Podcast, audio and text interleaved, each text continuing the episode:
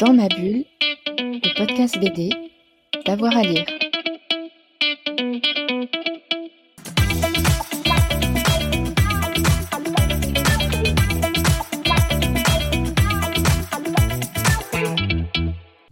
Tous et à toutes, bienvenue dans notre nouvelle émission de Dans ma bulle, votre podcast 100% BD avec avoir à lire. Aujourd'hui, on a le plaisir d'avoir une interview de l'artiste touche à tout, Nicolas Chalupa, alias Chanik. Il est interrogé par Fred Michel pour Dans ma bulle. Bonjour Chanik, merci d'être avec nous dans, dans ma bulle depuis Bruxelles. Vous allez d'abord vous présenter, ensuite on parlera de, de Tintin, ça c'est juste pour teaser. hein. Euh, bande dessinée de votre dernier livre paru chez la cinquième couche qui s'appelle Truffio. Euh, ben, bonjour Fred, merci de, de, de, de cette, euh, entrevue. Euh, Alors vous avez édité pendant plusieurs années le Comic Street Journal, j'aimerais que vous, vous nous en parliez un petit peu. Qu'est-ce que c'était? Donc c'était une revue qui était distribuée dans, dans Bruxelles, c'est ça? Voilà, en fait, c'était une revue gratuite que j'avais créée un peu suite aux, aux attentats et à tout ce qu'il y avait eu sur le, le strip, les, euh, les revendications qu'il y a eu à ce moment-là. Et en fait, j'ai euh, lancé le Comic Street sur base d'une idée qui vient de la première, ou deuxième guerre mondiale, je sais plus. Et on, affichait les journaux dans la rue sur les murs, en fait, pour que tout le monde ait accès à l'information. Et euh, à un moment donné, j'ai voulu créer le, journal comme ça, sur une feuille A3, imprimée, facile à imprimer surtout, et facile à distribuer. Et euh, au gré de mes pérégrinations, au début, je l'ai tapé un peu partout dans Bruxelles, dans les cafés et tout ça. Et à un moment donné, je me suis rendu compte que sur les vitrines de magasins, ça fonctionnait bien, mais de l'autre côté, il y avait la face vide. Et c'est là que euh, j'ai fait appel à des illustrateurs différents, en fait. Sur les 42 numéros qu'il y a eu, il y a eu chaque fois des, illustrateurs qui sont venus euh, euh, faire un poster pour le journal. Et donc, le journal a eu deux vies. Il a la vie de collectionneur euh, poster et la vie de, sur le moment, sur l'instant, c'était les comics strips qui s'adaptaient à la situation politique à l'époque. Et, Et vous l'avez voilà. pas continué Ben, ça s'est arrêté euh, tout doucement et ça avait beaucoup ralenti sur la fin. Et le Covid est venu faire que ben, tous les endroits où je le déposais étaient fermés. Mhm. J'ai été mis en télétravail, je suis moins sorti. Et j'ai continué à le diffuser deux, deux, trois numéros exclusivement en PDF. Il y a très peu de numéros qui sont sortis sur papier. Oui, c'est ce que j'ai dit, on pouvait le trouver aussi en PDF. oui. Oui, il est, tout, il est toujours disponible. Tous les numéros sont disponibles. Il, il faut savoir aussi qu'il y a une euh, version qui a été prise en main par Lord Huck à, à Londres et qui a lancé son propre, euh, sur la même maquette, qui a lancé son propre journal, Comic Street Journal version Londres, En anglais. avec, euh, en anglais, avec ses artistes à lui, euh, autour de lui. Et, euh, il y a eu 4-5 numéros. Et au Portugal aussi, il y a eu la même, euh, le même enthousiasme. Et donc sur Lisbonne, il y a eu deux, deux trois numéros sur euh, faits dans les mêmes conditions. C'était Pedro Amaral qui a repris le journal, qui est un peintre euh, portugais euh, assez réputé et qui a dans son réseau de dessinateurs illustrateurs a, a, a concocté des numéros. D'accord. Et là, vous n'avez pas envie de continuer, de reprendre?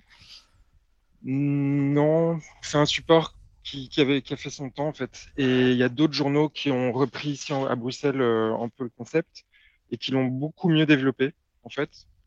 Le petit pangolin illustré, je sais Mhm. pas si Oui, oui, je vois ce vous, que voyez. Mm, mm. Et en fait, ils ont, pour moi, pour moi, ils ont, ils ont fait mieux.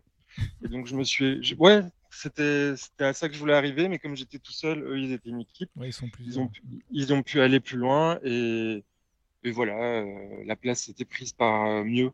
Donc, euh, je me suis dit, je vais arrêter. Disons que c'est différent, quoi. Voilà. C'est pas, Oui, c'est différent, mais c'est, c'est- la base était la, L'idée la base était était, la ouais. Mm. ouais, ouais, ouais. Le, dans le format qu'eux ont réalisé, je trouve ça génial.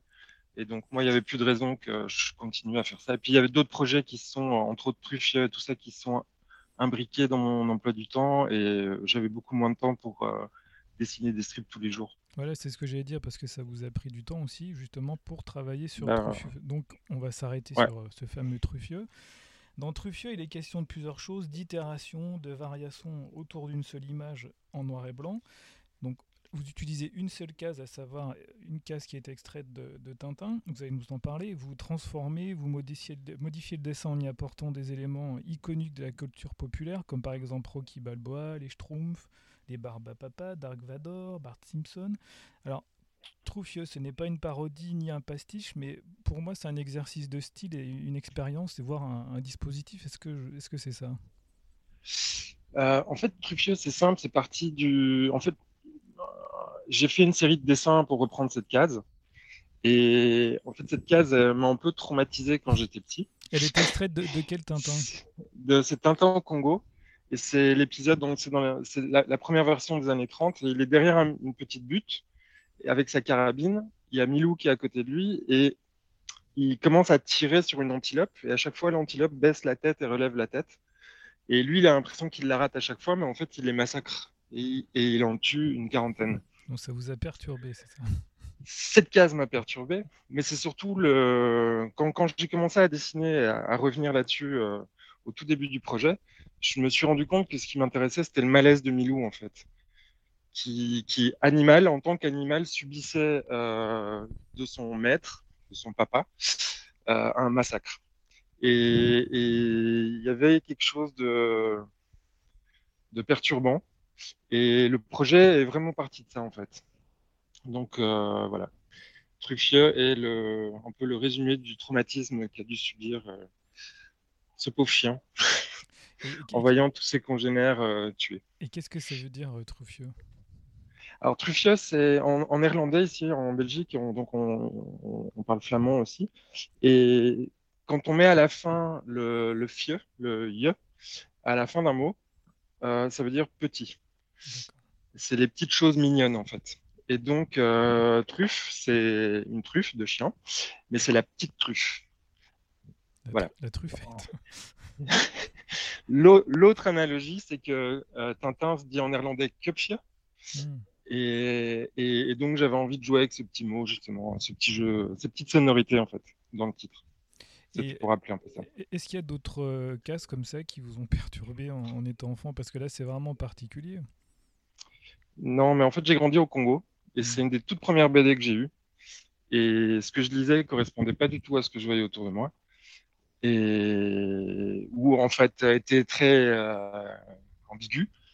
Et euh, j'ai toujours eu envie de, partir un peu de, cette histoire-là, euh, de, ma vie au Congo. Et la manière la plus simple pour moi, c'était de repartir de, de, cet univers-là, qui, pour, Et, qui et était le plus connu. le plus connu, oui, c'est vrai, et ça fonctionne très bien parce que, encore une fois, je le dis, on, a- on croise les schtroumpfs, les barbapapa, et tout ça, je pense que c'est issu de votre euh, culture personnelle.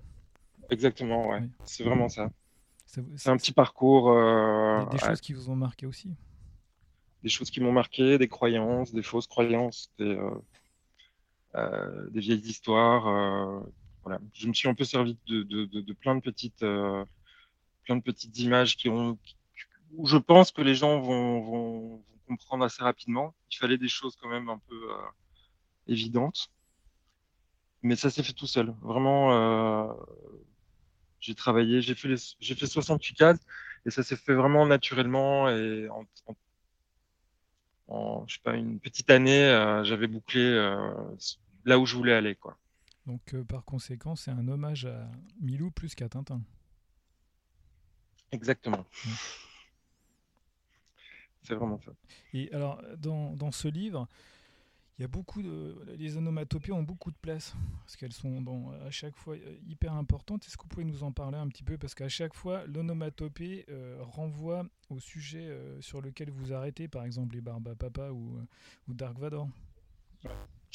Bah, là, il y a des petits jeux de, de, de style que j'ai voulu placer dans, le, dans les onomatopées, mais en gros, vraiment, l'onomatopée, pour moi, c'était chaque pan est un mort. Hmm.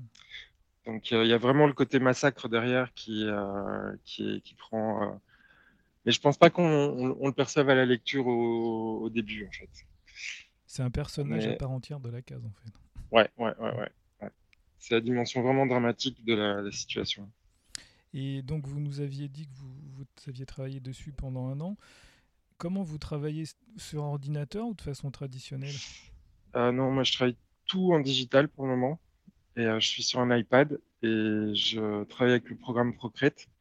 Et je, je, fais pratiquement plus rien de, à la main. à part une petite série que, que je fais qui est l'Empire avec des petits personnages, mais c'est vraiment tout ce que je dessine pour le moment à la main. Tout se fait en digital. D'accord. Et, du coup, toute cette série de dessins que vous avez faite, là, on peut imaginer la, continuer aussi. Est-ce que vous avez, vous avez choisi une suite euh, à Truffio mmh, Non, malgré le quatrième de couverture, Qui, est, bien chargé euh, en prévision, non, je je pense pas continuer. Euh, Truffio réapparaît dans plein de dessins que j'ai faits, mais, mais pas, en tant, pas en tant que personnage et pas en tant que. c'est plus euh, un petit hommage de temps en temps comme ça, mais je je, le, je compte pas refaire un deuxième livre. En tout cas, ça fonctionne très bien ce que vous avez fait parce que ça, ça questionne, ça ouvre plein de portes, ça nous renvoie à plein de choses. Moi, c'est l'expérience que j'en, c'est vraiment une expérience que, que j'en retire. Ben, c'est gentil. avant de, de, terminer, je voudrais aussi euh, parler d'un livre qui est sorti euh, l'année dernière, je crois, qui s'appelle Tout survolé à milieu. Est-ce que vous pouvez nous en parler? Alors, Tout à milieu, c'est un projet qui m'a que j'ai eu en 2018, je pense. En fait, c'est Gilles Dalle qui est un écrivain, euh, scénariste, euh, qui fait de la radio, qui est assez, euh, qui est assez connu à, à, Bruxelles et en Belgique, qui m'a contacté sur Instagram pour me donner un texte et me dire voilà, j'ai envie de travailler avec toi, j'ai envie qu'on bosse sur une BD et voilà. Euh, je suis parti de là et en fait, ça m'a, c'est la première fois que je travaille vraiment en binôme avec quelqu'un.